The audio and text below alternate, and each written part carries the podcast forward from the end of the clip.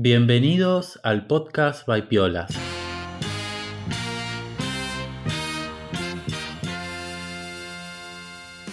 El podcast en el que nos metemos en el estudio y en el trabajo de diferentes artistas contemporáneos.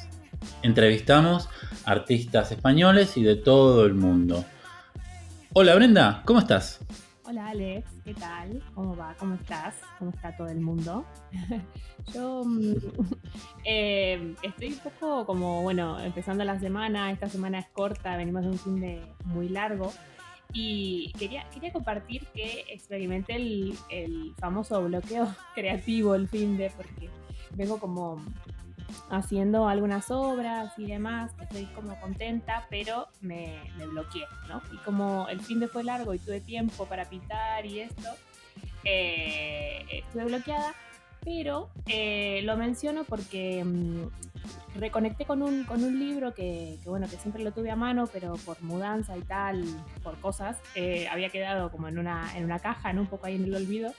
Y, y ahora que me mudé y lo retomé, eh, encontré el, manifiesto del surrealismo de, André Breton y, nada, lo empecé como a espiar y a leer y, y he encontrado como muchas eh, joyas, así que se los recomiendo por si lo tenéis ahí un poco, eh, nada, visto o lo que sea, eh, la verdad que es muy guay no sé si cabe que lea algo o da que lea algo. ¿Qué dices, Alex? Sí, ¿por qué no? A ver, si lo tienes por ahí, quieres compartir algo, ¿por qué no? Bueno, eh, yo tengo una edición que es, que es argentina, pero eh, está como más o menos por la página 49, en la parte que dice Secretos del arte mágico surrealista.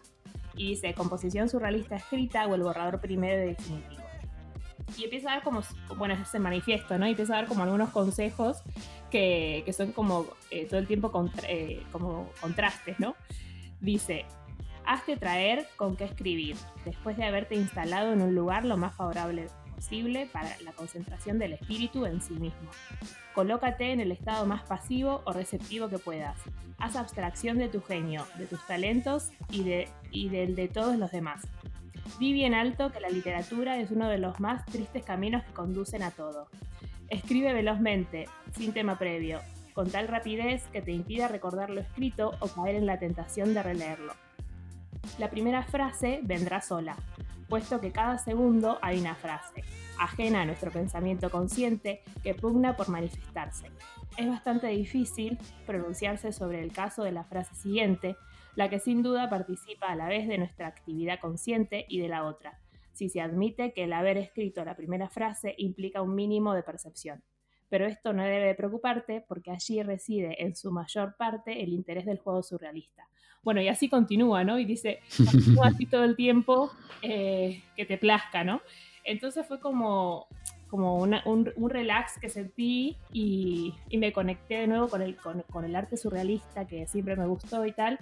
Y nada, fue como una bomba para mí, así que por eso lo traigo y, y lo comparto. Y de hecho también eh, tengo muchísimas ganas de ir, no sé si la viste, hay una, una expo en, en el Caixa Forum que se llama Objetos de Deseo, y es del surrealismo también, y habla un poco, pues está como más abocado, no tanto por ahí a, la pintura, que es por ahí un poco lo que más tenemos todos, ¿no? Como conocido, sino que habla de objetos de diseño. Eh, y, y, lo estuve mirando y tengo muchísimas ganas de ir, porque, porque bueno, es verdad que... Eh, eh, digamos, a través del el manifiesto surrealista de André Breton, que es de 1924, eh, digamos, surgió un poco el surrealismo como nueva concepción ¿no? del mundo y, y, esta unión también con la poesía, el onírico, ¿no? Eh, y fue como, eh, tanto para la escritura, para el cine y las bellas artes, como un, un boom, ¿no? Pero eh, como que yo no tenía tanto conocido la parte de, de, de los objetos, ¿no? En este sentido. Y, y nada, y me parece que, que, que, eso puede ser muy interesante. Hay obras de Quirico, de Le Corbusier, de Dalí, ¿no? Como la verdad que me parece como para ir. Mm, genial, sí, bueno, a mí me fascina el, el, surrealismo. De hecho, tengo un grupo de amigos que nos hacemos llamar el grupo surrealista y una vez al año hacemos una fiesta surrealista en la que leemos parte del manifiesto. Eh, y bueno, no se puede contar qué es lo que pasa en esa fiesta, pero bueno, eh, sí, eh, no sé por qué se me hace que mm, esta expo le puede interesar a la artista que tenemos invitada hoy. Ah, mira. sí, bueno, aunque antes de pasar a presentarla, le podemos recordar a la gente dónde está esta expo que es eh, ahora mismo en el Caixa Forum de Madrid y está hasta el 21 de marzo del 2021. Eh, creo que ya ha estado antes, previamente ha estado en el Caixa Forum de Barcelona. Eh, pero bueno, ahora mismo lo tenemos aquí en Madrid. la verdad, un, lujo de, poder, de poder disfrutar esto aquí. A ver si me apunto también. Muy bien. Bueno, entonces quizás podemos presentar a la artista de hoy. Dale. Eh, la invitada. Hoy entrevistamos a Mireia Ruiz, artista visual y educadora con sede en Barcelona, donde además dirige su propia agencia, Cocolia. Mireia entremezcla el arte en todo lo que produce, no solo creando impactantes pinturas, sino que también diseñando diferentes artículos como joyas, patrones textiles y prendas. La artista experimenta con distintos tipos de materiales, sobre lo cual ya le estaremos preguntando, de esto quiero saber.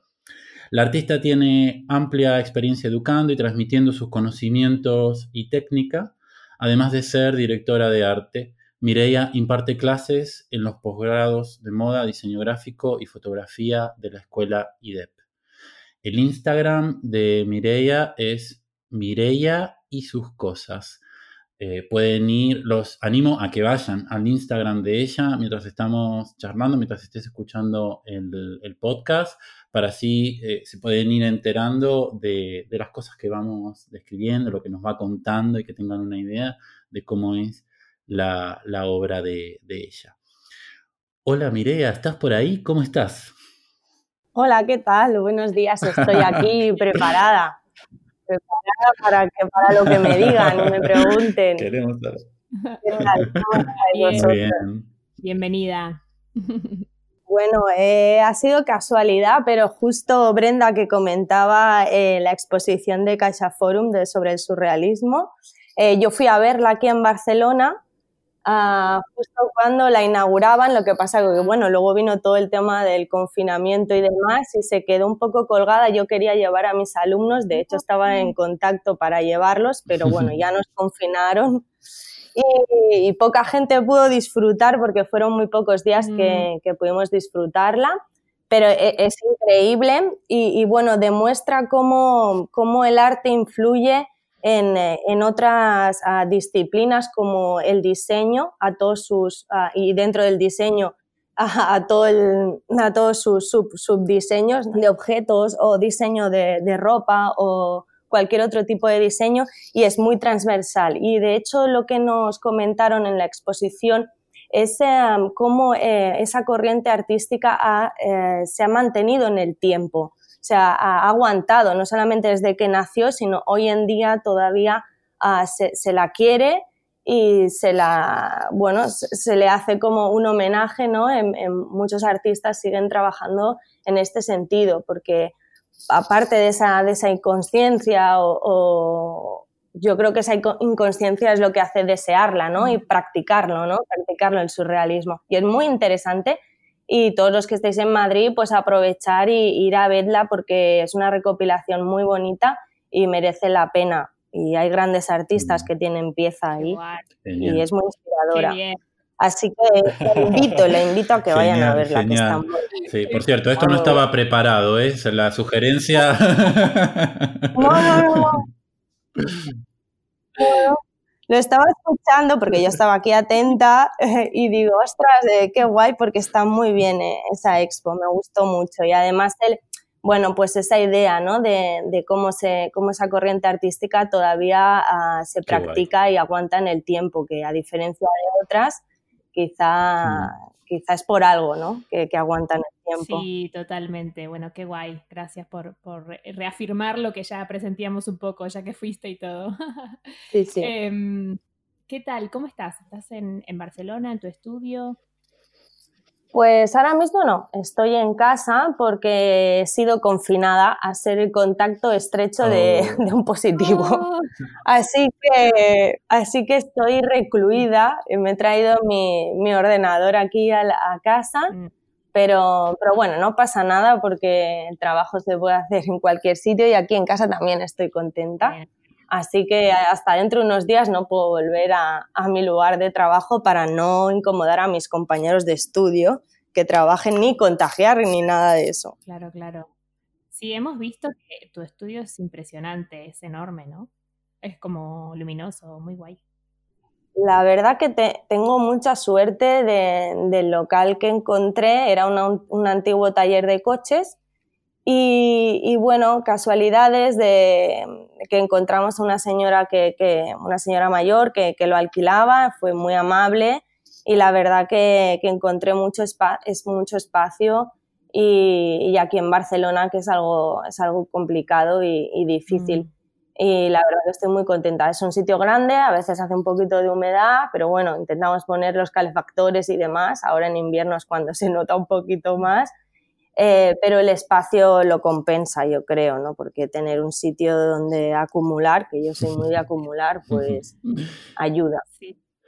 Y mm, entonces, ¿compartes con, con, otros artistas el estudio? ¿Cómo es esto?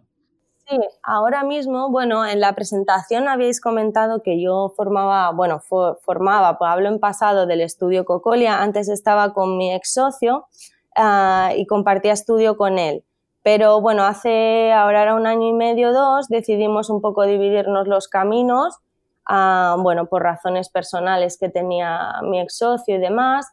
Y, bueno, y así que he decidido pues em, tirar adelante con, a nivel individual. Entonces empecé a buscar a gente para compartirlo y ahora mismo estoy con, con dos personas muy interesantes, Andoni Beristain, que él es fotógrafo, es fotógrafo de producto, pero también hace bodegones artísticos eh, que hace él y aprendo un montón de, cómo ilumina y demás, y demás los bodegones. A mí la fotografía también es una herramienta que uso bastante. Y por otro lado tengo a, a Gaby, que, que, es una chica francesa afincada en Barcelona hace mucho tiempo, que ella hace moldes con resinas y hace también objetos decorativos muy chulos. Así que estoy ah, muy llena de energía porque tengo como gente nueva y estoy muy contenta. De inspiración total, qué bien. Exacto. y de intercambio, ¿por qué no? Bueno, genial. Em, me gustaría empezar a entrar, entrar en, tema, ¿no? Y en, lo que tú eres, en lo que haces. Y bueno, eh, sabemos que eres una artista muy multifacética, amante de los colores, etc. ¿Cuándo empezaste a, estar en contacto con el arte? ¿Cuándo nació Mireia la artista? ¿O cuándo te diste cuenta tú de que eras artista? ¿Cómo empezó todo esto? Bueno, que era artista no lo sé, pero que quería ser artista o al menos pintora desde pequeña. Yo desde pequeña me encantaba dibujar, eh, era una cosa que, incluso cuando me iba de vacaciones yo me llevaba mi cuaderno, mis lápices, en vez de llevarme mm. otros juguetes o, otras ah, cosas y yo siempre me, lo llevaba. Lo que pasa que ahí me tengo que remontar a, a, cuando uno ya decide pues formarse y entonces la verdad que a nivel familiar pues no tenía mucho apoyo. Y la, idea de, ser artista o estar en el mundo del arte, ah, yo tenía una familia pues trabajadora, eh, que nunca se había relacionado con ese mundo y era una cosa que me querían siempre quitar de la cabeza. Ellos me decían que, pintar y tal era un, era un hobby, eso era un hobby y eso no mm. podía ser una profesión. Y bueno, entonces, ah, pues yo como era una buena niña, aunque no dejaba de, ni siquiera me apuntaban ¿eh? a clases de pintura. Yo me acuerdo utilizar óleos en casa y no sabía por qué las cartulinas luego, porque claro, lo pintaban cartulinas con óleos, ¿no? Entonces era un poco, digo, pero ¿qué pasa con el aceite este? O dibujarme, o dibujar mi cuerpo utilizando un espejo, guardar los dibujos para que mi madre no los encontrara. Hacía cosas así un poco ah, rocambolescas, ah, muy autodidactas. Pero bueno, llegó el momento de elegir una carrera evidentemente ah, no tuve apoyo. Mi profesora de dibujo, incluso que era mi profesora del instituto, me dijo, no, Bellas Artes no es para ti, yo te veo otra cosa. Y entonces, mm. sí, sí, entonces era como que no tenía nada que agarrarme, era como, vale, ok, no sirvo para esto. Y bueno, entonces me, me propusieron a diseño gráfico, me dijo mi profesora, bueno, hay una, hay una profesión que es ser diseñadora gráfica y quizá a ti te gusta. Y claro, yo fui a estas reuniones que te, que te venden las carreras y yo llegué allí y dije, ostras, pues aquí se puede también combinar, componer, introducir color. Y fue como ya la palabra diseño en mi casa como que dijo, bueno, ok, diseño sí, arte no. Es como, vale. Y entonces, pues bueno, tuve el apoyo, eso sí, de mi padre. En aquel momento yo pensaba que mi padre iba a decir que no y dijo, sí, sí, sí, hay que apuntarla a diseño, ¿no? Entonces, bueno, pues eh, nada, eh, con 18 me fui ahí a la universidad, cursé cuatro años y también en la universidad tuve una formación que también me estudiaba historia del arte y demás, pero me decían, no, pero el arte es arte y el diseño es diseño. Entonces, uno cumple una función y el otro es una función ah, más espiritual o más para el autodesarrollo, pero claro, el diseño lo que tienes que comunicar. Entonces, también me, me dividían, ¿no? Era como, como eso es un campo y tú eres diseñadora, entonces no puedes tocar el arte porque el arte es arte y el diseño, que vale, hasta ahí, ok. Pero luego cuando me di cuenta, luego, bueno, incluso en la, en la exposición que estamos eh, viendo, vemos cómo el arte influye, o sea, cómo el diseño se alimenta también del arte y cómo que no son caminos totalmente separados, sino que los diseñadores también son contemporáneos y tienen que, que respirar el arte, porque el arte te inspira para crear y para generar nuevas fórmulas de comunicación, nuevos lenguajes visuales y al final es un campo donde el arte es libertad, en cambio en el diseño es verdad que tienes un brief, tienes un cliente, pero no obstante no quiere decir que no te inspire para generar lenguajes gráficos o lenguajes a nivel de diseño industrial y demás, ¿no? yo a mis alumnos, claro, ahora estoy en una escuela de diseño, entonces yo soy la profe de creatividad y lo que hago es tenéis que ir a ver exposiciones, tenéis que ir a ver buenas técnicas, tenéis que ir a ver a los artistas porque ellos crean en total libertad y ellos son una fuente de inspiración brutal ah, y pueden darte nuevos lenguajes, pueden alimentar a tu diseño y al final en la vida real ah, conviven, se, se, cruzan esos caminos. En la moda se cruza con el arte. Bueno, la moda es una excepción que sí que les permiten mucho más juego con el arte, ¿no? Pero en cambio en el diseño gráfico es como... Y, luego la realidad ves que no es así, ¿no? Pero pero como que intentan meternos en cajones y de ese cajón mm. no puedes salir al otro. Y yo creo que eso no es eh, la realidad, la realidad es totalmente diferente. Tú vas cogiendo de todas partes y de todas otras disciplinas y mm. las vas sumando a la tuya. Entonces, pues un poco esa es mi historia. Y entonces, pues bueno, a partir de ahí, y ahora voy, segunda parte, esta es la primera parte, Mireia diseñadora gráfica, Mireia diseñadora eh, ordenador, Mireia todo el día diseñando con ordenador, bocetando, diseñando, pero había algo dentro de mí, aquí se dice mucho mm. que la cabra tira al monte, o sea que al final ah, yo, quería, o sea, había algo en mí que yo veía artistas y yo decía, pues si es que yo también quiero crear en libertad, no quiero crear mm. siempre con un brief, con un cliente, yo quiero experimentar, yo quiero hacer cosas porque me apetecen, porque las siento. Entonces fue cuando empecé a, me creé ese Instagram, que era Mireia y sus, y sus cosas, le puse ese nombre porque no sabía todavía hacia dónde yo iba, porque también me gustaba la fotografía, yo no sabía qué herramienta iba a utilizar. Y entonces empecé ahí a, a vomitar todos aquellos proyectos personales, que pues llamémosle artísticos o llamémosle yo, eran proyectos que me autoencargaba a mí. En vez de tener un cliente, pues me los autoencargaba y me hacía ejercicios a nivel artístico. Luego a nivel pictórico pues empecé a pintar porque para mí era una manera de evadirme del diseño y casi que empecé este camino de manera muy intuitiva, muy autodidacta como siempre lo había hecho y empecé a mostrarlo al mundo, y yo creo que esa fue la clave, ¿no? Decir, bueno, yo soy esta persona y yo quiero hacer esto, o me gusta hacer esto, o amo hacer mm. esto. Y a partir de entonces fue cuando empecé a recibir pues el feedback, el feedback de muchas personas Ah, claro, el mundo globalizado tiene sus cosas malas, pero también tiene sus cosas buenas. Y al final, bueno, pues empecé a conseguir otro tipo de trabajos mucho más artísticos donde pedía mi manera de hacer, mi, manera de imaginar, donde yo tomaba las decisiones Y entonces fue así poquito a poco, ¿eh? sin abandonar tampoco el diseño, porque creo que también tuve un tiempo donde estaba enfadada con mi profesión, como que la odiaba. Hice un cartel, fucking graphic design y todo esto, como lo odio. Pero, pero bueno, con el tiempo he entrado en paz con él, porque creo que esa formación a veces nos pasa, ¿no? Cuando nos, nos formamos en alguna cosa que no era la, la final tendemos a decir he malgastado mi tiempo. Y yo intento decirle a la gente, o al menos bajo mi experiencia, que esto al contrario, tenemos que verlo como que fue un tiempo donde aprendimos unas herramientas y otro tipo de profesión que luego a la larga se va a sumar a la siguiente y va a sumar a la siguiente. ¿eh? Porque a veces cuando, lo digo por mis alumnos, ¿eh? porque estoy en mm. contacto con gente muy joven, ¿no? que a veces empiezan escoge una carrera y no sabe muy bien y cree que, que, ha cometido el gran error de su vida. Yo les digo, no, es que aunque hayas estado dos años aquí, estos conocimientos te los vas a llevar, van a formar parte de ti, de tu persona y en tu siguiente profesión la vas a sumar a esa. Es que es inevitable que, que lo que te has formado salga en la otra y por eso, por ejemplo, mi arte es muy geométrico, a veces como casi sacado de ordenador, pero sin serlo, muy perfeccionista porque yo me he formado como grafista. Entonces, pues por ahí sale, quieras o mm. no, sale, es inevitable, no lo puedo, no lo puedo controlar, ¿no? Y, al final, pues hay que estar como más en paz, ¿no? Con lo que uno ha hecho, aunque es verdad que yo, yo también tuve esa manera de rechazo a mi profesión.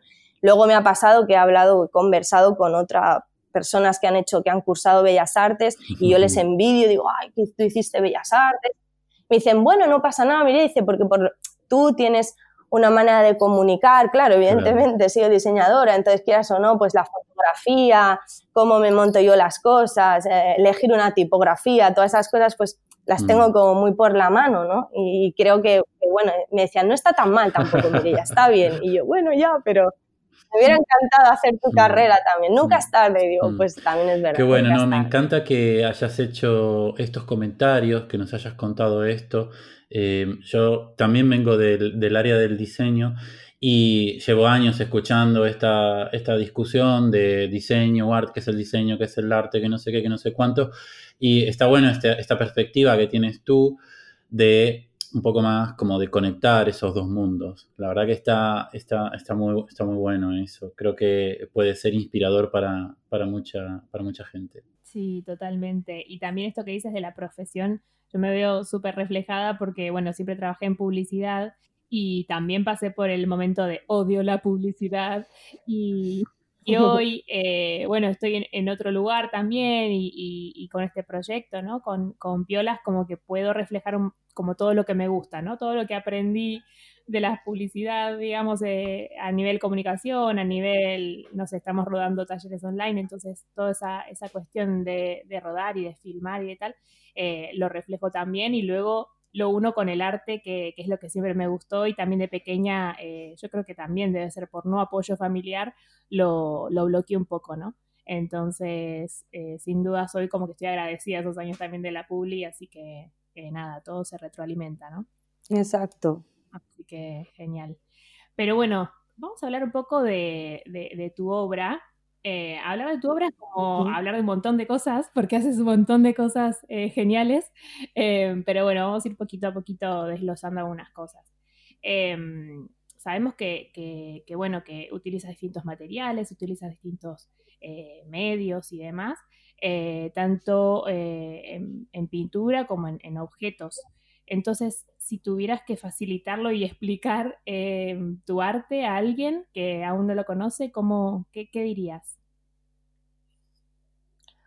Bueno, em, en cuanto a soportes, tú lo has dicho, tengo desde objetos que me gusta como crear el objeto de cero, me gusta mucho reciclar, yo soy bastante amante de visitar o de mirar de reojo las basuras, los containers, ahí voy a quedar un poco de, pero sí, yo soy muy recicladora. Entonces, como que miro de reojo y digo, alguien ha desechado algo, ¿puedo yo darle una segunda oportunidad? Igual, de hecho mis amigos me, dicen siempre como, o sea, no entiendo cómo haces para ver eso donde nadie lo vio y claro, pero bueno, sí, no sé si es un don. Claro, yo lo veo que es una, es una buena manera de, uno, de reciclar, que eso está muy bien, segundo, de dar oportunidad a materiales que se desechan, A tercero, poder trabajar y experimentar con un material quizá que no ha tenido un coste, quiere decir, si hay un error o demás, no pasa, en el sentido, no pasa nada porque, porque casi ha sido fortuito el encontrártelo. Ah, también te limita porque es esa pieza la que has encontrado, no has encontrado a otra, es el azar el que juega. También es una manera de, de, ver cómo tú cuando, por ejemplo, me gusta mucho, otra profesión que estudiaría sería carpintería, o sea, cómo yo me veo tutoriales y demás, cómo unir piezas con madera, además, eh, cómo hacer juntas. Creo, he creado sillas, que bueno, que digamos, que igual son más objetos casi decorativos o que a mí me sirven para la fotografía o, demás. A mí me gusta mucho, bueno, yo nací en los 80, evidentemente el Memphis está muy presente en mi obra. Ah, yo creo que a todo, bueno, los de los 90 tendrán, los de los 2000, o sea, yo creo que lo que tú mamas en la infancia luego sale, entonces los 80 eh, aparte que salió el Memphis, es una explosión de color, de estampados, no sé, se, le dio como ahí una vuelta, un atrevimiento. y yo el, color es otra de las herramientas que uso. ¿Por qué? Pues básicamente porque ahí donde me veis soy una persona que mm, tal y como estoy muy contenta un día, al día siguiente estoy como hundida. Entonces, cuando me rodeo de objetos que tienen buenas vibraciones a nivel cromático, intento no juzgar los colores, yo creo que en su conjunto son preciosos, me encantan. Yo estoy leyendo ahora mismo, recomiendo un libro que se llama Cromorama. Bueno, estoy leyendo, llevo ya mucho tiempo porque va por capítulos de Ricardo Falcinelli. Eh, cómo el color transforma nuestra visión del mundo, o sea, cómo las sociedades otorgan un, simbolismo a un color que es totalmente, subjetivo, que forma parte o de la sociedad o de la experiencia personal de cada persona bueno, e, es, precioso ese libro. Entonces, bueno, yo a nivel de, cromatismo es una de las herramientas que utilizo. A nivel de soportes, que me lo dejaba también, lo que hago mucho, a mí me gusta mucho el lienzo, es algo estático, me tranquiliza, para mí es casi terapéutico. Em, y por, otro lado también utilizo la técnica del collage cuando no tengo tanto tiempo para, para mezclar, mezclar colores o hacer composiciones. Para mí es un tema previo Previo quiere decir de entrenamiento. O sea, hago pequeño formato, además lo hago, en, lo hago en casa cuando no puedo ir al estudio o cuando tengo un rato libre, pues un poco como matiz, ¿no? El hecho de utilizar la cartulina como una herramienta compositiva, de, puedes hacer combinaciones de color, crear texturas. Y mm, Atelier Bingo también es otro, otro colectivo artístico francés que me encanta, que utiliza mucho esta técnica, os lo recomiendo que lo visitéis tiene mogollón de seguidores porque mm. hace un trabajo exquisito. Mm. Y también utiliza la técnica del collage y texturas y es muy, es muy satisfactorio ah, por eso, porque es un entrenamiento previo al cerebro, ¿no? Porque una vez que ya pasas al lienzo, casi que los cambios pues quizá ah, tienen que estar más pensados y demás, ¿no? Entonces pues es una manera de, de componer las figuras que también, también me gustan. Ah, otra herramienta que utilizo mucho es la fotografía. La fotografía me encanta, me encanta pensar escenografías. Yo también he hecho mucho trabajo para set design o escenografía para producto, para clientes, pero eso mismo que hago, que es conceptualizar una idea para un producto, lo hago también para mí. Entonces digo, bueno, pues mira, me encontré un, hace poco subí una foto, me encontré una jaula en la basura de unos pájaros que, no sé, desgraciadamente o bien, o bien afortunadamente les habían cambiado de casita o se habían abandonado este mundo, no sé. Y era una jaula con forma de casa. Y digo, no me puedo creer. Digo, a nivel metáfora, ¿no? Jaula casa. Más ahora con la pandemia, ¿no? Me parece. Y pues, sí, sí. Entonces, pues bueno, lo pinté todo de amarillo, me puse un look amarillo, solté unas plumas que además tenía guardadas, unas plumas que compré en los Encans, Encans, que es, una, es un mercadillo de segunda mano de Barcelona. Bueno, yo hablo mucho, ¿eh? Cuando queráis me cortáis, ¿eh? Yo hablo, no paro. pues, eh, aparte de las basuras, también eh, me gusta ir a, mercadillos de segunda mano. Entonces, por ejemplo, aquí en Barcelona está en Cans Firada Belcaira, que es un lugar donde también se hacen subastas de lotes, de gente que vacía sus pisos y, encuentras la de multitud de objetos. Es que a mí me encanta la idea del objeto coleccionista, ¿no? Porque de repente te encuentras a alguien que coleccionaba búhos y de repente toda la parada está llena de búhos de diferentes formas. Y dices, hay que ver el ser humano la de objetos y que genera. Hay cuadros, hay, hay sillas, hay de todo. Entonces me gusta como ir allí, está todo como acumulado. Entonces es como intentar, yo le digo a los alumnos, es como intentar ver un objeto que tú lo tienes que, en un momento, tienes que descontextualizarlo de ese ambiente, imaginarlo en, en otro, ¿sabes? En otro que vas a crear tú. Entonces ese ejercicio también me gusta. Bueno, total, que compré plumas una vez amarillas, ya llevaban un año allí guardadas y dije, ostras, mira, pues lanzo las plumas y luego ah, trabajo mucho el fotomontaje, también eh, me gusta mucho. Y, bueno, pues, pues hago un poco, me intento mover por esos campos, tanto el pictórico que me gusta y, a ese nivel, como creación de objetos o tótems también, y reciclo y desmonto, sé, de repente cojo un bote de crema y lo pinto, porque bueno, aquí está la gran la gran causante de todo es la pintura. O sea, yo para mí la pintura es lo que hace que cambie todo. O sea, cualquier cosa, si tú la pintas, cambia. Es, es, mágico, es casi como algo mágico. Esto lo aprendí de mi madre. Mi madre de pequeña, de repente ya un mueble había cambiado de color. Es verdad que mi madre no era tan colorista, era sus favoritos era el verde oscuro y el marrón. No obstante, iban cambiando los objetos en casa. Ella siempre decía, bueno, pues esto le doy una capa de pintura y ya lo tengo como casi nuevo, ¿no? Y, bueno, esa idea me, siempre me ha perseguido, ¿no? Y también mi madre era muy obsesiva con la combinación de colores. Esto quería decir que Mirella con seis años se levantaba y decía, quiero esta camiseta. Y decía mi mamá, vale, esta camiseta sabes que lleva el estampado, que lleva este verde, entonces acuérdate que tienes las mallitas verdes, que tienes los calcetinitos verdes, que tienes la gomita del pelo verde. Y entonces era obsesivo.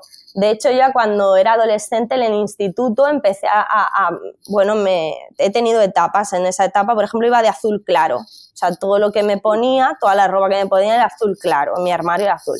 Luego en, el en la universidad tuve los dos primeros años que intentaba ir de rojo, luego de rosa Sí, sí, luego en las prácticas me llaman la chica de rosa porque entraba con todo mi mochilita rosa, mi jersey rosa, todo así. Luego ya cuando ya estaba de, profesional del diseño gráfico muy negro y, bueno, voy variando así colores. Ahora voy muy de blanco, supongo que para contrastar con tantos colores. Intento buscarme looks y en los eventos sociales casi parezco un, un, chamán o algo así, o una sacerdocia, o un cura, no sé, algo, porque voy siempre como de blanco y doy un poco de yuyu. Entonces, pues, pues nada, no sé, me gusta mucho jugar con eso. Tanto el mundo, por ejemplo, el mundo de la moda me encanta, es un mundo que también me apasiona. Entonces, por ejemplo, colaborar con marcas que, eligen un cuadro mío, de repente hacemos un estampado, un rapport, y yo veo que el cuadro no solamente se queda colgado en una pared, no en, la mía o en la del estudio o en la de un cliente, sino que ese estampado, eso que he creado sale a la calle. Eso me parece también como mágico, ¿no? De repente la gente se lo pone y sale a la calle y eso es una cosa que me encanta. Entonces hago muchas colaboraciones textiles aprovechando que ahora también hay como ¿no? este apoyo al colorful, ¿no? que yo creo que con el tiempo, cuando pasen los años también si se analiza a nivel corrientes, pues quizá aparezcan los libros de, texto y de mm. historia. Pues sí, ahí aprovechando esto, ¿no? Pues, pues que las marcas les gusta también trabajar con, con artistas, pues aprovechar y, y darle un, segundo vuelco ¿no? al, lienzo en sí. Total. Y bueno, y no sé si lo he explicado, bueno, eh, no he explicado brevemente, no, pero explicar creo que explica un poco. Sí, lo que es difícil, ¿no? Explicar todo lo que haces, pero creo que sí que ha quedado claro cómo lo unes y al menos cómo vives tú el arte, que, que está claro que te atraviesa entera, ¿no? El arte y el diseño, así que, así que genial. Bueno, eh, Mirea, em, claramente veo como una conexión entre tus, pinturas y, o sea, lo que pintas en general y los objetos que creas. Entonces, eh, me gustaría preguntarte a ver si podrías hablarnos un poco de tu proceso creativo, ¿no? ¿Cómo empiezas a crear? ¿Realmente empiezas eh, por, la pintura, luego sigues hacia los objetos o empieza eh, con la ideación, digamos, de algún objeto? ¿Cómo, ¿Cómo funciona eso? Bueno, pues funciona de una manera muy anárquica. Anárquica quiere decir que no hay un orden establecido. Hay a veces que sí que es verdad que me atrae mucho lo que es toda la geometría. O sea, de hecho, cuando ya estudiaba diseño, a la Bauhaus, a todo este, toda esta idea de de la geometría, las formas puras, me atraen muchísimo. Entonces, Depende. Hay veces que es porque me, de repente me paso por el estudio y me acuerdo, ostras, tengo unas piezas de madera de un juego infantil y si las pinto y si las monto y de repente digo, ¿y qué gama uso? Y de repente me acuerdo que utilicé en un cuadro cuatro colores que me funcionaban mucho, ¿no? Entonces de repente los replico a veces funciona así, o a veces estoy en casa y yo trabajo con, una libreta cuadriculada y, empiezo a dibujar, a rayar y hago un primer boceto, ¿no? Y digo, bueno, esto me gusta, ¿no? Y entonces ya luego busco una gama cromática. Em, creo que al final tampoco es que lo haga de una manera muy, mm. muy pensada. Yo me dejo un poco fluir depende, depende, a veces son el propio objeto o a veces es algo que quiero pintar concreto y, me dejo un poco llevar, no, no, establezco tampoco, de hecho hay días que no se me ocurre absolutamente nada y, y bueno, pues me dejo reposar mm. esos bloqueos creativos ¿no? que hablabais anteriormente pues bueno, pues hay que dejar que pasen y, cogerlo con más gana al, día mm. siguiente, ¿no? Y yo la verdad que es eso, que no tengo, a veces boceto, a veces me tengo una sensación de que me apetece hacer collage, eh, hay días que me apetece hacer una fotografía.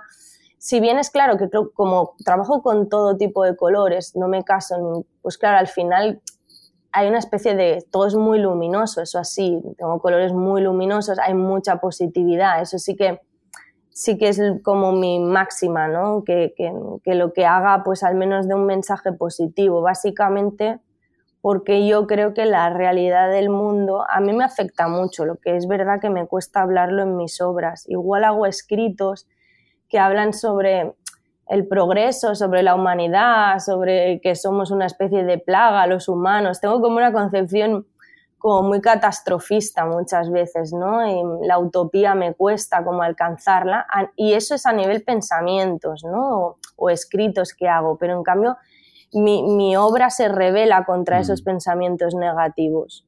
E, e, lo hago así, no me sale luego fabricar algo que dé un mensaje negativo, como que la negatividad no la comparto, comparto la, la positividad. Y lo hago de manera, tampoco es que mm, no tengo ningún afán de esconder, sino como que mi, creo que mi labor, si tengo alguna, es mandar un mensaje positivo, porque yo creo que la gente es consciente de, de, de todo, ¿no? de, cómo está el mundo, la sociedad, de cómo si nos, eh, el caos, ¿sabes?, puede llegar, en cómo hay la geopolítica, o sea, cosas que, que no, no, no, no, alcanzamos a, ni siquiera a, a, tener esa información. Entonces, eh, la manipulación, etcétera, eso es, es un poco así. Entonces, bueno, yo creo que me, me, aíslo, ¿no? Como que me busco mi, mi, pequeño mundo, me, eso, mis cosas, me gusta mi, pequeño mundo, ¿no? Que, que, no quiere decir que no sea consciente de lo que ocurre, sino que me hago un paréntesis mental para que no me coma la negatividad. Claro, claro, sí, total. Y creo que por ahí las, las formas geométricas y el color te ayudan, ¿no? A expresar eso, esa positividad, pero también esto que decías de, no sé, por ahí un poco el caos o el caos pero ordenado? ¿Cómo lo llevas eh, el utilizar estas formas geométricas principalmente? Sí, intento como ordenarlas, eh, o sea, están, tengo algunos ah, cuadros que tengo que, mm, son una especie de puzzle de formas, de líneas, que si los ves de lejos son como caóticos, pero todos están ordenados en una, en una cuadrícula. Yo creo que eso me viene de, yo soy muy perfeccionista y quiero controlarlo. O sea, yo quiero controlar, ¿no? Creo que todos tenemos un afán de controlar, ¿no? Pero luego si tú lo miras de lejos, en realidad no hay control. O sea, hay un acierto, hay, hay un orden de base, pero si tú los ves de lejos, son como un caos. De hecho, ahí tengo mis cuadros estos que hago que son como puzzles de líneas y formas, se pueden poner en cualquier posición. Yo cuando los entrego, digo, tú puedes ponerlo en el orden que tú quieras, porque yo cuando los creo pueden ir horizontal, en vertical, puedes eh, voltearlos a un lado y a otro, porque seguirán diciendo lo mismo, dependerá cómo tú los veas. Y entre ellos lo que hago es que, por ejemplo, escondo probetas, eh, soy muy fan de la ciencia, ¿no? Entonces como que yo a, nivel ah, intelectual no llego a esa gente, ¿no? Que dice, ostras, que gente, ¿no? Que, que, que investiga, que, que encuentra, ¿no? como yo soy muy visual, muchas veces me cuesta mucho retener datos, ¿no? siempre como que les tengo ahí en un pedestal. Entonces escondo probetas, también escondo muchas escaleras, porque veo que la vida es como, ostras, parece que nunca tenemos suficiente, siempre tiene que haber algo que tienes que ir para arriba, para arriba, o en cambio invierto esa escalera, ¿no? Porque si tú giras el cuadro, pues la, escalera, la escalera está al revés, ¿no? muchas veces la gente tiene objetivos y yo lo que pienso son en, digo, no pienses hay gente que le funciona, ¿no? Como crearse un objetivo en la vida de yo quiero conseguir esto. Pero yo muchas veces les digo, ¿y por qué no piensas en el peldaño? Yo es lo que he hecho. Yo no pensaba en dónde me iba a llevar la escalera. Yo pensaba que cada peldaño que coloco en esa escalera me va a dar un paso más. Me voy a conseguir un paso más. ¿Sabes? Es como, Luego también hay, hay mucha parte de, hay montañas, porque las montañas, yo, yo soy muy amante, a mí me gusta la naturaleza. De hecho, otra profesión que me gustaría sería la jardinería. Porque, porque yo cuando yo tengo muchas plantas, me gusta cuidarlas, me gusta hablarles, incluso si tienen una, una hoja nueva, les felicito, digo, ay, muy bien que tienes una hojita nueva. Entonces, como lo mismo. De hecho, le hablo a las plantas igual que a la gata y la gata como que me mira como, eh, ese es el tono de voz con el que me hablas a mí. exacto, exacto. Pues yo creo que ellas sienten, ¿no? Entonces mi pequeño homenaje también en, en otra temática que tengo son los paisajes, porque yo siempre, cuando, eh, y es como una especie de, a mí me, en realidad el día a día, ¿no? Durante todo el año, el trajín, que si los, los emails, las llamadas, ganarte la vida, ¿no? Es como todo una serie de pruebas, ¿no? Entonces tu gran premio es como tu, tus vacaciones, ¿no? Tu estancia vacacional.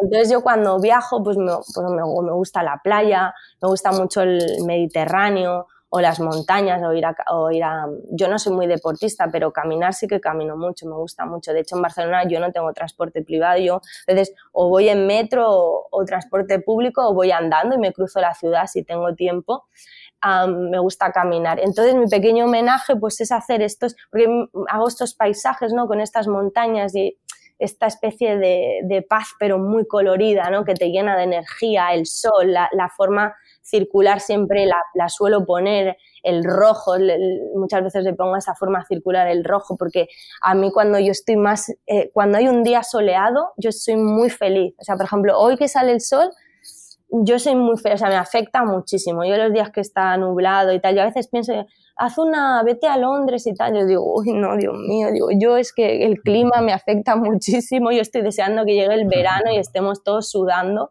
Entonces, aunque la gente no, no pueda ver, o sea, realmente cuando ven igual no pueden descifrar, yo sí que tengo mis pequeños mensajes. Hay portales también, porque yo pienso mucho en otras dimensiones y diré, pero esto será un fake o nos tendrán aquí puestos. También pienso como que, estamos aquí, que somos, el mundo es un experimento, ¿no? Y somos unas cobayas y nos están vigilando, ¿no? Como el que tiene ahí sus, su pequeño acuario, ¿no? Pues tenemos aquí a los humanos a ver qué hacen. Entonces pienso en otras dimensiones, en otros espacios y también hago como portales y bueno, tengo como ahí mi, mi imaginario y mi, mi simbología Ah, pero bueno, muchas veces está como un poco escondida y es un poco, si no me preguntan, pues como que ahí no lo suelto, ¿no? Si me preguntan también el reloj de del tiempo, también el, el, de arena me gusta mucho porque tiene una forma a nivel formal, es muy bonito, a nivel geométrico el reloj de arena es precioso y también lo suelo esconder también en estos puzzles, me gusta mucho esa forma porque el tiempo también es una cosa que nos consume, realmente nuestra vida es corta, ¿no? Es, es, es un es un suspiro en la, historia de, del mundo, del universo, digamos, ¿no? Y, bueno, son esas cosas que yo voy como, mm. como metiendo. Qué interesante, la verdad, muchísimas gracias porque, bueno, por lo menos a mí me has hecho como viajar por un montón de, mundos eh, mientras ibas hablando, así que, eh, nada, súper Sí, estaba mirando el Instagram. Eh, ahora mientras hablabas y claro, se me estaba abriendo la cabeza, claro, empiezo a ver cosas lo que tú ves. me encantó, me encantó, me encantó lo que contaste. Eh, Mireia, y haciendo un poco foco en, la técnica, ¿no? centrándonos en, cómo materializás tus ideas, eh, ¿cuáles son tus materiales favoritos? O sea, por ejemplo, para, para pintar, ¿qué es lo que sueles utilizar? Yo suelo utilizar em, muchos acrílicos. Em, lo hago básicamente porque, porque tienen una consistencia em, que seca rápido, que, porque también tengo, también utilizo spray. Entonces ya el spray es, tengo que utilizar máscara eh, para, bueno, pues, pues ¿no? por, por la pintura eh, que queda suspendida, ¿no? Y entonces ya no quería utilizar óleos, no quería algo que fuera, necesitaba algo que, algo que me que pudiera limpiar fácilmente, ¿no? Porque ya el spray también lo utilizo, lo utilizo mucho para, para pintar los objetos o los sets en fotografía. así que luego, en cuanto al lienzo, utilizo mucho acrílico por, por un tema de, uno de salud y dos de facilidad. A nivel de mezclar colores me va mucho mejor porque yo cuando hago las gamas cromáticas me genero el color y como hago cosas que son muy detalladas, yo no puedo acabarlos en un día. Tengo, por ejemplo, para conseguir según qué colores tan sólidos, a igual eh, algunas de las piezas le tengo que dar dos y tres capas para conseguir que quede perfecto, sólido, que no haya traslúcidos y demás. Entonces tengo que mezclar el color, guardarlo en un bote, porque mucha gente me dice, pero ¿cómo consigues? Digo, bueno, porque hago la mezcla previa y la guardo, evidentemente, porque no, no puedo hacer la mezcla ahí en el momento. Tengo que hacer una mezcla con una cantidad suficiente para que yo tenga, siga teniendo ese color para volver dando capas. Además, según qué cuadros, yo no tardo un día, sobre todo los que son con línea, que muchas veces lo que hago, eh, marco la cuadrícula lápiz en el, en el lienzo y, y no lo, claro, ¿qué intento? Que me salga lo más espontáneo posible. O sea, divido el lienzo en, una cuadrícula y voy situando las piezas y así voy rellenando con lápiz, voy dibujando mm. y luego voy rellenando con color. a veces me dice la gente, ¿no haces el trabajo en el ordenador? Es que yo, yo he trabajado mucho con ordenador. Entonces el, el ordenador tiene el pecado, tiene la virtud que puedes hacer muchos cambios, pero también puede ser un pecado porque puedes hacer tantos cambios que al final es infinito. Entonces yo he trabajado mucho con ordenador y sé lo que es cambiar algo hasta el infinito, hasta decir basta. Entonces, por ejemplo, cuando yo me pongo con el lienzo, es lo que decido en el momento y hay poca marcha atrás. O sea, en el momento que yo ya decido va este color, va este color, bueno, evidentemente puedo a veces, pues bueno, doy otra capa y bueno, lo intento rectificar, pero intento no rectificar, mm. entonces yo lo veo como más espontáneo. Entonces, esas a, a nivel eso, a nivel lienzo, pues utilizo más acrílicos y luego, por otro lado, pues utilizo mucho, mucho spray o pintura lacada, pintura con rodillo para el tema de, de, los, de los objetos. Y luego, por otro lado, en cuanto al collage, lo que hago es, ah, muchas veces hago texturas con el mismo spray, que esto lo hago mucho, cojo, cojo el spray, pongo unas las láminas. Ah, bueno, primero decido qué gama, porque claro, ¿qué pasa? Que en el cuadro yo puedo estar dibujando y luego decidir la gama, pero en cambio en el collage no. Entonces en el collage decido una gama, decido unos colores que me van a ayudar, que me lo van a dar los pigmentos, y entonces utilizo aerosoles o, o crayons o lo que sea y genero texturas en unas láminas grandes y luego empiezo a recortar. Entonces utilizo un cutting mat muchas veces, que es un, es un eh, bueno, muchos los habéis utilizado, sirve para cortar y en él tienes una retícula ya hecha. Entonces a partir de ahí empiezo a cortar las formas.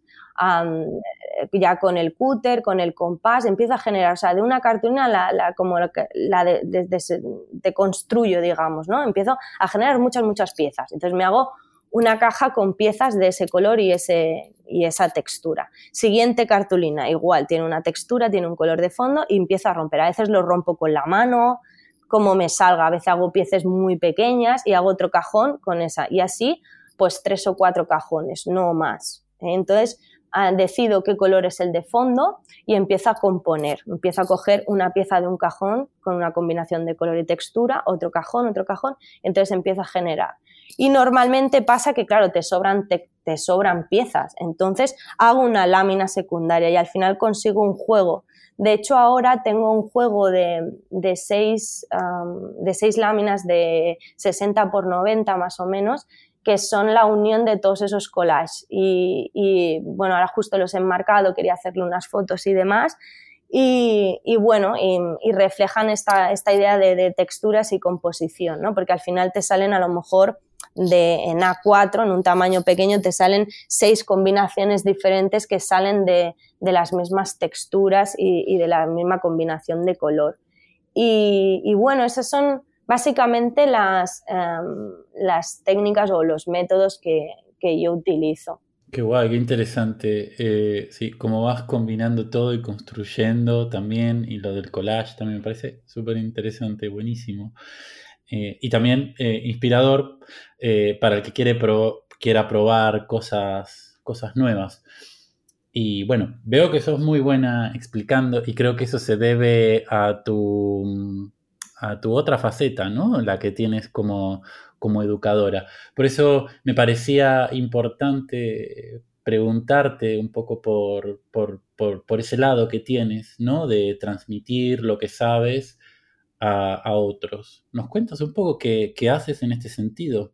Bueno, em, es una cosa que yo cuando me propusieron dar clases, em, pues bueno, le dije que sí porque era una cosa que me interesaba y demás y con el tiempo, que ya ahora haré casi nueve años que estoy en esta escuela, he ido a otras escuelas, pero en IDEP es en la que estoy más porque estoy en todos los grados, entonces me hace como tener una periferia de los de tanto la gente de moda como gráfico como fotografía y me he dado cuenta que con el tiempo es súper satisfactorio al final compartir eh, es muy bueno y ver cómo tus alumnos crecen, ¿no? Yo yo soy una profesora que intento darles, bueno, tengo adjudicada las clases de creatividad, entonces soy como la profe más loca dentro de los, de los grados de diseño, porque claro, hacen diseño, evidentemente. entonces, claro, la creatividad, yo les digo muchas veces, ellos tienen mucho miedo porque yo les apruebe la idea, ¿no? Yo, y tienen como miedo, ¿no? Me va a decir que sí a esta idea. Yo les digo, digo, la idea la idea es la tuya, es la que tú decides. Ahora tienes que concentrarla en ejecutarla bien. Eh, es lo bonito, o sea, porque ideas hay muchas, pero el verdadero creativo es el que, lo crea, el que pasa del mundo de las ideas al mundo físico. Si tú solamente voy a escribir un libro, pero solo está en tu mente, mm. lo tienes que poner en el papel, pues eso con todo. O yo, yo soy científico y yo tengo una idea, tiene que comprobarlo con hechos. Entonces, siempre quiero empujar a la gente en el no juzgar sus ideas, que sean totalmente libres y, y muchas veces, esa, yo de hecho mi asignatura está ahí precisamente para darles ese punto de experimentación, ¿no? de, de, abrirle un poco la puerta a su decisión personal, ¿no? A, qué quieres hacer tú, qué quieres mostrar tú, como, sí, como una vertiente como un poco más artística en cuanto a idea de libertad de, de expresión y sobre todo lo que mi función es animarlos a que no tengan miedo y a que lo creen, a que, a que demuestren lo que son capaces de crear. Porque muchas veces la gente se pierde, o bien se pierde como en el mundo de los miedos, desconfianzas, que esto pasa mucho y nos pasa a todos, a mí también me pasa, ¿no? No soy suficiente bueno, esto no lo voy a lograr, ah, nunca llegaré aquí, eh, hay gente mucho, ¿no? Los miedos, ¿no? Todo el mundo claro, todo el mundo tiene miedos, que es normal. Luego está el mundo de las ideas, que hay mucha gente que se pierde y ahora cambio de idea y ahora voy a hacer otra cosa y ahora y todo está como en, un caos eh, platónico en su cabeza que muy bonito está en tu cabeza no como un amor platónico está perfecto en tu cabeza pero luego es en el mundo de cuando tú te pones a crear conseguir esa idea, ¿no? Entonces ahí viene la desilusión, quizá la frustración, porque lo que tú habías ideado, no las, por ejemplo, yo qué sé, yo quiero un caballo rosa para una fotografía, y a veces pongo este ejemplo, eh, esto lo escuché de un profesor que, que, él habla, o sea, habla de esta idea de, cómo los profesores debemos ser más creativos y plantear cómo es el proceso creativo. Y él, y él hablaba de, de la caja negra, que es la de los miedos, la blanca de las ideas y la roja, que es la de la creación, la de la producción, que ahí viene muchos condicionantes, que haga mal tiempo, que haya una pandemia, que te rompas una pierna, que no tengas dinero para crear, que necesites más gente para crear tu idea, o sea, viene la realidad, ¿no? Entonces, un poco, ¿no? Imagínate, quiero un caballo rosa, ¿no? Lo que hablábamos, y de repente no, tengo un caballo rosa. Bueno, a lo mejor tiene que ser un caniche, o a lo mejor no puedes pintar el caniche de color rosa te tienes que fastidiar y poner el suelo rosa. No sé, al final también eh, cómo amoldas el cerebro a la realidad, ¿no? Cómo no te frustras y buscas soluciones, pero al final conseguir, ¿no? Y a veces estos cambios que te produce eh, la realidad que tú no controlas, a veces son buenos porque igual tu idea era muy buena, pero lo que te ha causado la realidad era más bueno que incluso lo que tú habías pensado. Y esto pasa, ¿eh? porque hay alumnos que les ha pasado. Ostras, tuve este hándicap y de repente, mire, ya busqué esta otra solución y creo que incluso ha quedado mejor que lo que yo había bocetado o lo que yo había planteado inicialmente. O ¿no? O en el proceso creativo me solté más, o, a veces, ¿esto va a funcionar? Y digo, no lo sé, es que yo esto que me planteas nunca lo he hecho, ¿sabes? El primero que tiene que probarlo eres tú si va a funcionar o no. Y cuanto antes decidas qué vas a hacer, más tiempo tienes de experimentación, porque este es otro problema que nos encontramos en el día de hoy, que son las prisas, ¿no? Yo quiero esto y lo quiero ya, ¿no? Nos han educado en la inmediatez. Yo quiero esto y quiero ya esto, ¿no? Es que también tienes que saber que esto quizá te va a costar eh, prueba y error muchas veces y no por eso tiene que ser mano. A lo mejor en ese camino de, encontrar, pues, pues, pues de repente, ostras, maravillas, ¿no? Eh, bueno, esto ha pasado, la penicilina fue un error, ¿no? O sea, quiere decir, a veces las cosas pues son así, pasan así y el destino ha decidido que fuera así y eso es bonito también. Y muchas veces pues yo intento pues eso, que vean el valor del error, el valor de la experimentación, el valor de la producción, ¿no? Producir, el hecho de pasar de una idea que está apuntada en una hoja a la realidad y que es bonito y que a veces cambian las cosas cuando tú las haces. Y también es bonito y también te puede llevar al acierto, la intuición, por ejemplo, el valor de la intuición, ¿no? Que es esa segunda sabiduría que tenemos, pero no está valorada porque en esta vida todo lo que son sentimientos, sensaciones, sensorial, todo, ¿no? Es como el arte abstracto. Bueno, es que esto, yo también, bueno, pero es que el arte abstracto habla de sensaciones, es que no hay, o sea, no te puedo, no es figurativo, no te puedo explicar más de lo que hay ahí. Si te sirve a nivel sensitivo, ya está, o sea, esa es su mm. función. ¿No? Muchas veces yo lo, planteo así, ¿no? Entonces, eh, valorar la parte, pues esa, la de la intuición, que es una segunda sabiduría que tenemos todos, que adquirimos de generación en generación, que decidimos que a veces cuando no tenemos ninguna base científica, al final yo les digo, si me dicen, ya no sé si hacer esto y esto. Yo les digo, ¿qué te dice el corazón? Y esto, de hecho, hay una conferencia TED que habla de las células que hay en el corazón, que hablan de esta segunda inteligencia, ¿no? Que a veces sí que tenemos como, ¿qué te dice el corazón? ¿Qué, tú crees? ¿Qué camino tienes que escoger?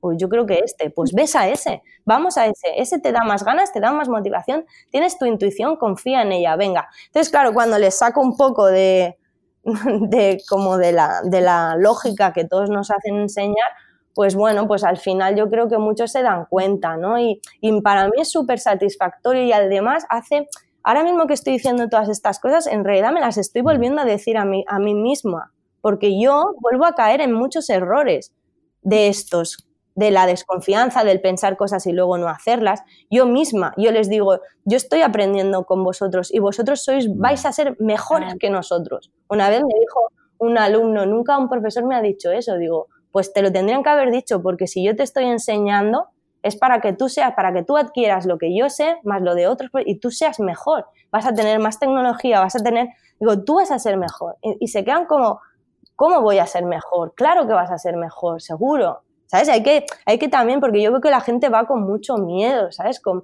hay mucha competencia y van con mucho miedo. Sí que es verdad que hay gente que dice, ostras, pues no les llenes de, ¿sabes? Como no los, Ah, o gente que no, que tiene mucho ego. No, digo, hombre, la gente que tiene mucho ego no le hace falta, pero veo mucha más gente sin, sin, sin que se quiera, sin que confíe en ella. O sea, veo mucha más gente que se mm. desprecia y tiene talento que gente que ya se lo tiene creído. El que se te lo tiene creído, pues evidentemente, ¿qué le voy a decir? Pues bueno, muy bien, pero, pero en, un, en un 100% de una clase, pues a lo mejor tengo un 90% de gente que no confía en ella. Y mi labor es que confíen en ellos mismos, en que me cuenten las cosas. Yo también, la inteligencia emocional, muchas veces, oye, ¿qué te pasa? Y que muchas veces estas cosas se pierden y no entiendo por qué cuando, cuando son valores en alza y deberían valorar toda esta parte de, la emoción, ¿no? Que, que, que, como no se puede contar, yo no puedo contar cuánto grado de emoción tienes tú. Bueno, ahora podemos contar los likes, pero digamos que los corazoncitos, ¿no? Pero bueno, sí la idea de, de, eso no, no, se puede cuantificar las sensaciones. Entonces, como no se pueden numerar, pues ya no sirven. ¿no? Es como, vale, eso no, y es mm, absurdo, yo encuentro absurdo. Qué, suerte estos alumnos que te tienen como profe, ¿no? Que llevan todos estos miedos y tú puedes eh, agarrarlo como a tiempo, digo, y que puedan perder eh, como ese temor y, seguir creando.